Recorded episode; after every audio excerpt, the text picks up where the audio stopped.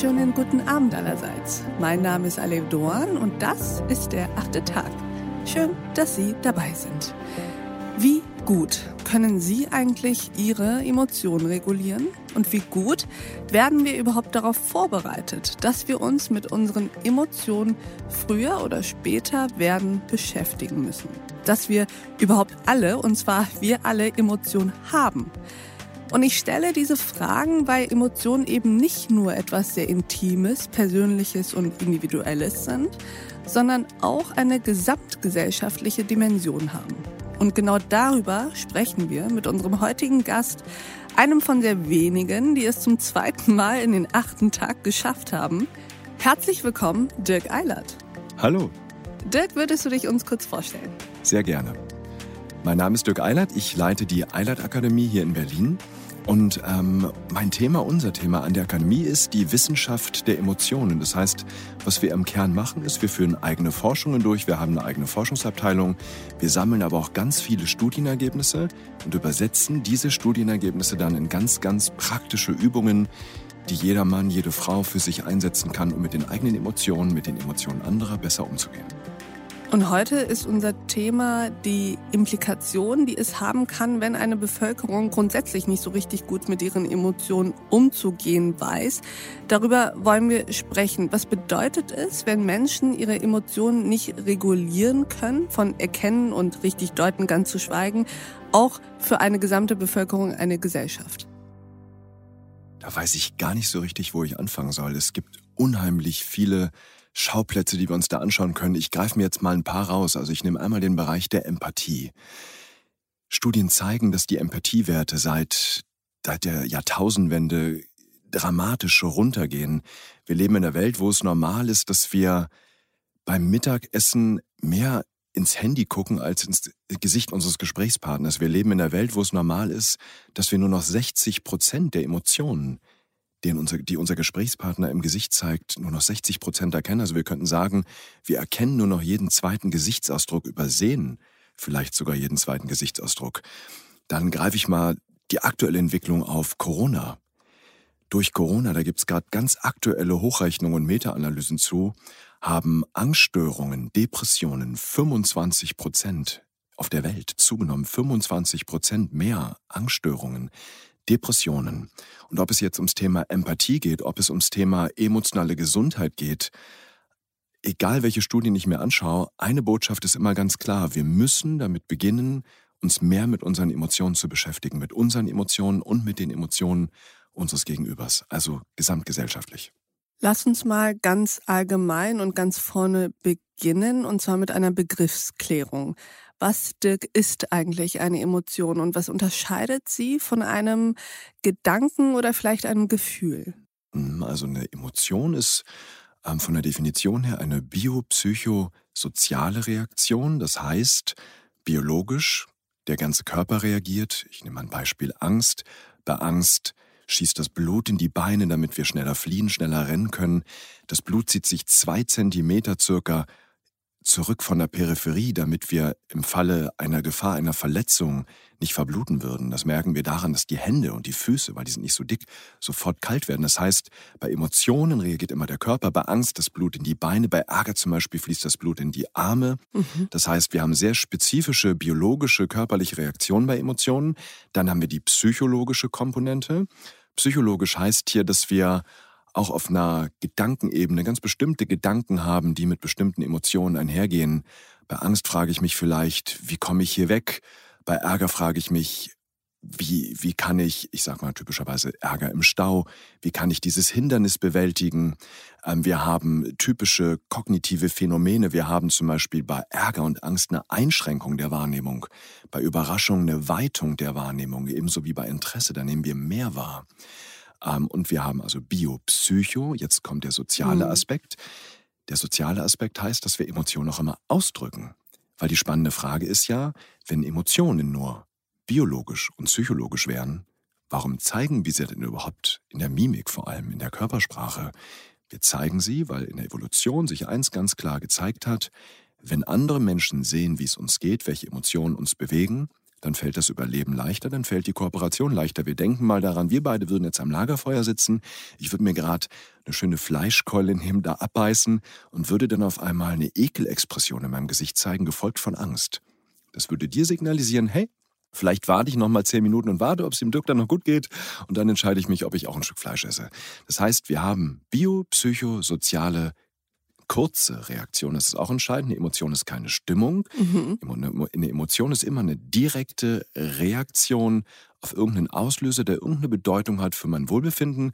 Also kurzum könnten wir sagen, Emotionen sind sehr, sehr schnelle Informationsverarbeitungsprogramme, die dann direkt auch meistens in eine Handlung münden. Das ist zum Beispiel sehr interessant. Über diesen dritten Aspekt, den sozialen, reden wir tatsächlich relativ wenig, glaube ich. Denn so wie du das erklärst, bedeutet das ja, dass es der Emotion schon zugrunde liegt, dass sie gesehen wird und dass sie zu einer Interaktion führt und eine Reaktion auch beim Gegenüber hervorbringt. Vollkommen richtig. Wie viele Emotionen kennen wir eigentlich?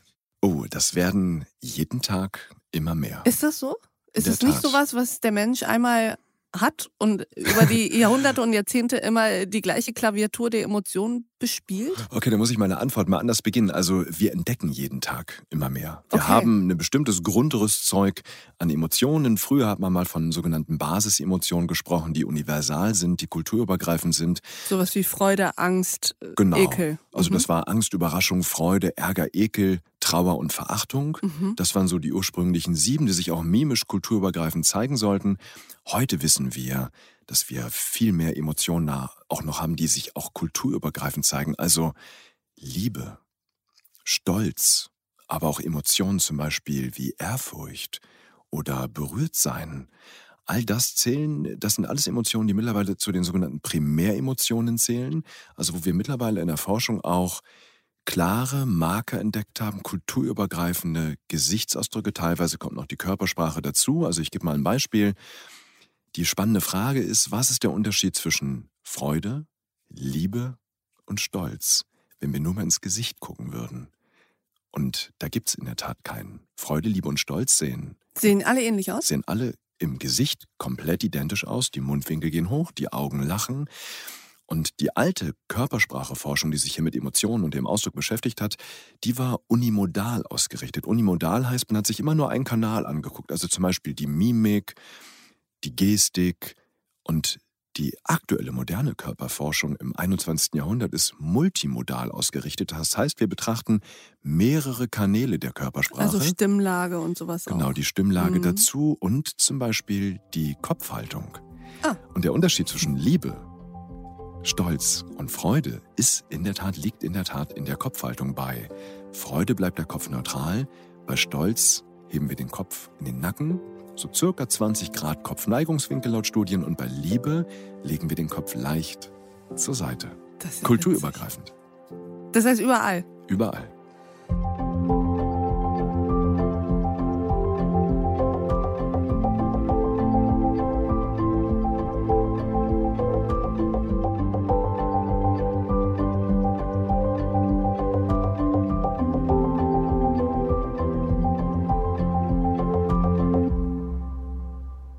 Welche sind denn nun jetzt die Emotionen? Das, was du nämlich eben angesprochen hast, ist ja erstaunlich und finde ich auch beängstigend, dass wir immer weniger Emotionen erkennen. Mhm. Du hast von 60 Prozent gesprochen. Mhm. Welche erkennen wir denn noch relativ gut und bei welchen fängt es an, schwierig zu werden? Also, ich sage mal, es gibt so typische Emotionen, die wir auch verwechseln. Mhm. Angst zum Beispiel gerne mit Überraschung. Ärger mit Ekel oder auch ganz fatal, was wir in unseren Studien zeigen konnten, ist Ärger auch immer mal wieder mit Trauer, was natürlich fatal ist, wenn ich Ärger mit Trauer wechsle. Ich rede jetzt hm. natürlich von subtilen Expressionen. Ich rede jetzt nicht davon, dass jemand ähm, rumbrüllt. Die, genau, rumbrüllt, ja, die Hand hm. auf den Tisch legt, ja, dann ist es offensichtlich, dass es Ärger ist. Ich rede von den subtilen kleinen Nuancen im täglichen Miteinander. Ja, da kann sich jeder einmal in so eine Situation versetzen, wo er selber Zuhörer oder Zuhörerin war und da gesessen hat und genickt hat. Ich nenne das den Wackeldackelreflex. Okay. Und gleichzeitig vielleicht sowas gedacht hat wie, hey, erzähl mir doch keinen Mist. Je mehr ich hier nicke, desto schneller ist das auch wieder vorbei. Das heißt, wir ja, lassen uns manchmal verleiten, auf die großen Signale zu achten, übersehen aber dann die kleinen, wie zum Beispiel ein kurzes Zusammenziehen der Augenbrauen, was ein Hinweis auf Ärger sein kann, oder eben ein kurzes Hochziehen der Augenbraueninnenseiten, was kulturübergreifend auf Trauer hinweist. Kurzes Hochziehen der Braueninnenseiten. Genau. Mach das mal. So Ah. sieht das aus. Ne? Dann haben wir hier so Querfalten Ja. im Stirnzentrum. Ja. Also wenn Sie jetzt Dirk Eilert sehen würden, würden Sie in der Tat sehen, was er damit meint. Aber ähm, das ist sozusagen einfach die Augenbrauen so ein bisschen runter. Genau, und die gehen ein bisschen zusammen meistens, aber dann, genauso wie du es perfekt machst gerade, und dann an der Innenseite quasi hoch, da gibt sich so eine Dreiecksform. Genau. Das sieht man auch sehr schön in Animationsfilmen. Da werden diese Bewegungen Und in auch genutzt. Emojis. Und in Emojis, definitiv. Was sind denn jetzt die Voraussetzungen? Wir wollen ja heute über Emotionsregulierung sprechen. Was sind denn die Voraussetzungen, um meine Emotionen regulieren zu können? Vermutlich erstmal sie überhaupt zu erkennen. Exakt. Also der erste Punkt ist, dass ich zum Beispiel überhaupt merke, wow, ich habe gerade Stress. Hey, ich ärgere mich gerade. Ist Stress eigentlich eine Emotion? Stress ist viel unspezifischer. Also Stress signalisiert erstmal, dass irgendein Bedürfnis nicht erfüllt ist. Und die Emotionen, unangenehme Emotionen, sagen dann ganz spezifisch, dass bestimmte Bedürfnisse nicht erfüllt sind. Also wenn zum Beispiel mein Bedürfnis danach, mich durchzusetzen, nicht erfüllt ist, dann spüre ich Ärger. Wenn ein Bedürfnis nach Nähe, nach Bindung nicht erfüllt ist, dann kommt vielleicht sowas wie Trauer. Ähm, wenn mein Bedürfnis nach Ordnung, nach Struktur, danach Dinge zu verstehen in der Welt verletzt ist, dann kommt sowas, dann spüre ich sowas wie Angst. Das heißt, unangenehme Oh, Emotionen darauf kommen wir gleich zu sprechen. sind stets Hinweisschilder auf unerfüllte Bedürfnisse. Angenehme Emotionen weisen darauf hin, dass meine Bedürfnisse gerade erfüllt sind. Und wie reguliere ich diese Emotionen jetzt? Das ist wahrscheinlich eine sehr einfache Frage, auf die es eine mega komplizierte Antwort gibt. Genau, da könnte ich Aber- jetzt drei Stunden antworten. Versuch es mal in weniger als drei Stunden.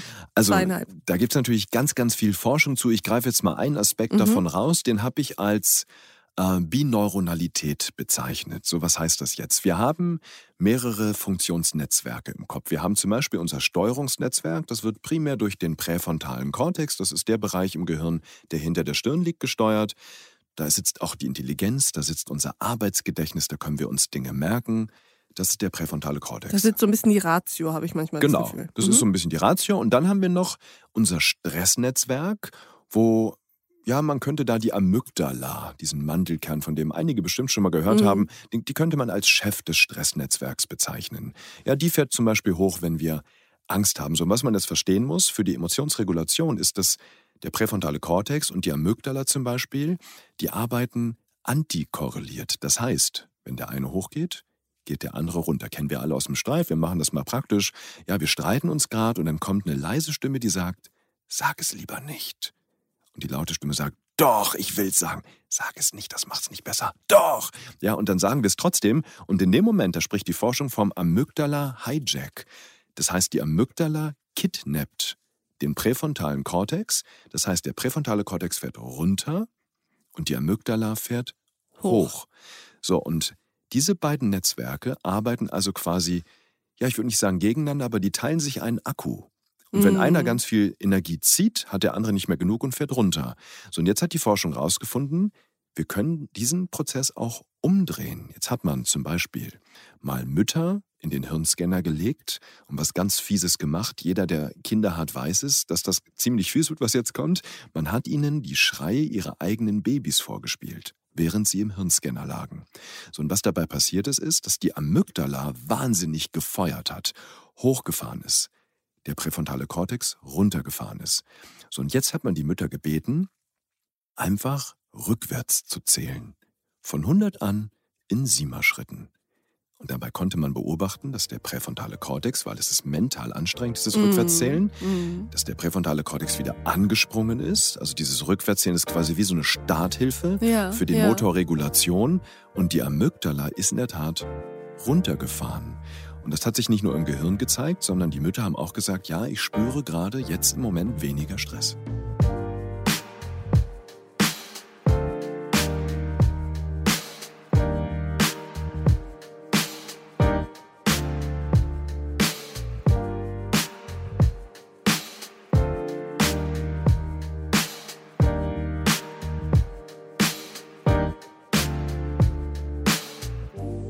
Warum, Dirk, frage ich mich, ist das eigentlich gut, dass man seine Emotionen reguliert? Denn die zu fühlen, ist ja erstmal etwas Gutes. Eine Emotion transportiert ja auch eine Information. Warum soll sie eigentlich überhaupt reguliert werden? Also das ist wichtig, weil Emotionen können einerseits funktional sein. Ich sag mal, ich hatte neulich einen Klienten im Coaching, ein Student, der kommt und äh, sagt, ich habe Prüfungsangst. Dann sage ich, haben Sie für die Prüfung denn schon gelernt? Da sagt er, nein, noch nicht. Dann sage ich, dann hat die Angst vielleicht eine Botschaft.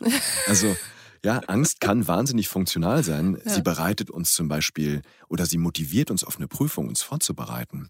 Angst kann aber auch dysfunktional sein und uns davon abhalten, uns überhaupt vorzubereiten. Nicht immer ist eine Emotion funktional, manchmal blockiert sie uns auch. Ein anderes Beispiel, im Stau. Da stehen wir häufig und sagen, oh, das ist doch jetzt Mist. Und dann ärgern wir uns. Mhm. Ärger hat die Funktion, ein Zielhindernis zu beseitigen. Das heißt, jede Emotion hat einen Emotionsdreiklang. Einen Trigger, eine Funktion und ein Bedürfnis. Ein Bedürfnis, was diese Emotion quasi versorgt. Ja. Ich mache das mal für Ärger.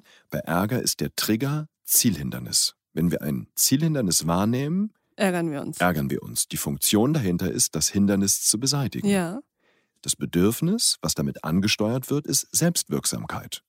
So bei einer funktionalen Emotion, bei einem funktionalen Ärger, es kommt ein Zielhindernis, wir ärgern uns, die Handlungsenergie fährt hoch, wir tun was, um dieses Hindernis zu beseitigen und fühlen uns wieder selbstwirksam. Jetzt kann man sich fragen, was ist im Stau? Ich stehe da im Stau. Ich krieg das Hindernis nicht weg. Ich krieg's nicht weg, egal was ich mache. Und deswegen ist in dem Moment der Ärger dysfunktional. Und es haben Studien gezeigt, fünf Minuten dysfunktionaler Ärger hemmen unser Immunsystem für sechs Stunden. Das heißt, es ist die schönste Möglichkeit, das eigene Immunsystem runterzufahren, wenn ich morgens zur Arbeit fahre, ja, und mich ärgere, dann ärgere ich mich vielleicht nochmal irgendwann im Büro über irgendwelche blöden Anrufe. Ja, dann nochmal sechs Stunden, abends fahre ich wieder zurück und schon habe ich quasi fast den ganzen Tag ein gehemmtes Immunsystem, weil ich immer wieder diesen dysfunktionalen Ärger erlebe. Ich verstehe. Würdest du eigentlich sagen, wenn wir jetzt versuchen, auf eine Metaebene zu kommen, dass es auch so etwas wie kollektive Emotionen gibt, also auch eine kollektive Emotionsregulierung wir anstreben müssen? Also Emotionen stecken definitiv an. Mhm. Angst, da brauchen wir nur mal an Angst, an Panikdenken in Gruppen. Daran habe ich nämlich eben gedacht, als du meintest, wenn ich die Welt um mich herum nicht mehr verstehe, führt das zu Angst. Und ich habe sofort natürlich an die gesellschaftlichen Dimensionen gedacht, die das impliziert.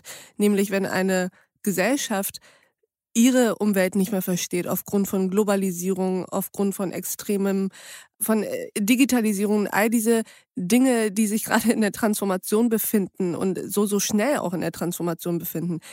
Wenn das kollektiv zu Angst führt, dann ist das doch ein gesamtgesellschaftliches und in, im Endeffekt auch ein politisches Problem. Definitiv. Da bin ich 100% dabei. Vor allen Dingen dadurch können, kann es zu Negativspiralen kommen.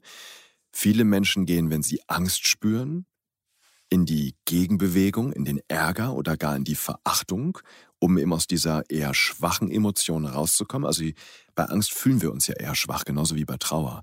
Und dann haben viele so eine Gegenbewegung und Verachtung erzeugt noch mehr Verachtung. Ich fange an, Menschen auszugrenzen, die grenzen wieder zurück aus. Und dann haben wir so eine Verachtungsspirale, so eine emotionale Wettrüstung, könnte man sagen. Ich muss an Querdenker und Neonazis denken. Definitiv. Zu Recht? Definitiv. Also ich sag mal, ich würde mir sogar beide Seiten anschauen, weil diese ganze Diskussion ist hochemotional, hm. die auch gerade in Deutschland geführt wird. Da kann kaum noch jemand seine Meinung sagen, ohne in eine bestimmte Schublade gesteckt zu werden. Ja, das Problem. Ja, das heißt, die Emotionen bauschen, kochen auf allen Seiten hoch und dieses Nicht-Verstehen der Emotionen des anderen. Ich muss eine Sache dazu sagen, die mir ganz wichtig ist. Verstehen heißt hier nicht einverstanden sein. Mhm. Ja, die mhm. Emotion eines Menschen zu verstehen heißt noch lange nicht, dass ich mit dessen Meinung oder dessen Standpunkt einverstanden bin. Aber ich glaube, dass es wahnsinnig wichtig ist, dass wir wieder anfangen, uns zuzuhören, dass wir sagen, hey, lasst uns hart in der Sache diskutieren, aber wertschätzend mit dem Menschen sein und versuchen, die Emotionen, die dahinter sind, zu verstehen. Das heißt, versuchen kognitiv nachzuvollziehen, wo liegt eigentlich der Ursprung. Genau, und dafür brauche ich dann in der Tat eine Emotionsregulationsstrategie. So, aber das heißt, wir brauchen nicht mehr politische Bildung, worauf ja viel gepocht wird, Klammer auf, auch ich finde, dass wir das brauchen, Klammer zu, sondern wir müssen uns mehr mit unseren Emotionen beschäftigen? Ja, definitiv. Also und wie kann das kollektiv funktionieren? Also wie beschäftigt sich eine Bevölkerung, eine Gesellschaft mit ihren Emotionen? Also das haben wir zum Beispiel, das zielen wir an mit unseren ganzen Trainingsprogrammen, wo es darum geht, Emotionen zu erkennen, Emotionen besser zu verstehen, Emotionen auch nutzen zu können und Emotionen, wenn sie uns hindern, auch verändern zu können. Und wenn wir zum Beispiel in der Schule schon einfach Strategien lernen würden, wie gehe ich damit um? Also nicht nur, wenn sich jemand aufregt, ein Kind regt sich auf und dann muss es vor die Tür gehen, sondern dem Kind auch zu zeigen, hey, wie kannst du dich in dem Moment regulieren? Ich habe diese Studie erzählt mit dem Rückwärtszählen. Da gibt es natürlich weitere Strategien, die wir einfach einsetzen können, die immer auf dieser Bineuronalität aufbauen. Also das heißt, ich steuere den präfrontalen Kortex an und erreiche dadurch ein Runterfahren des Stressnetzwerks. Das heißt, am Ende dieses Gesprächs sind wir bei dem Plädoyer, dass wir nicht so weitermachen können, Emotionen strukturell zu verdrängen, sondern anfangen müssen, das in unsere gesellschaftlichen Strukturen einzubinden, am besten schon in der Schule, wo wir unseren Kindern beibringen, was sind Emotionen, wie erkennt ihr sie und wie finden wir da wieder raus. Ja, du sprichst mir vollkommen aus dem Herzen. Lieber Dirk Eilert, vielen Dank, dass du bei uns am achten Tag warst. Danke, Alice. Und ich danke auch Ihnen, liebe Hörerinnen und Hörer, fürs Mithören und Mitdenken und vielleicht heute auch fürs Mitfühlen. Ich würde mich freuen, wenn wir uns im nächsten achten Tag wieder begegnen. Bis dahin, auf sehr, sehr bald. Ihre Alev Doan. Emotion.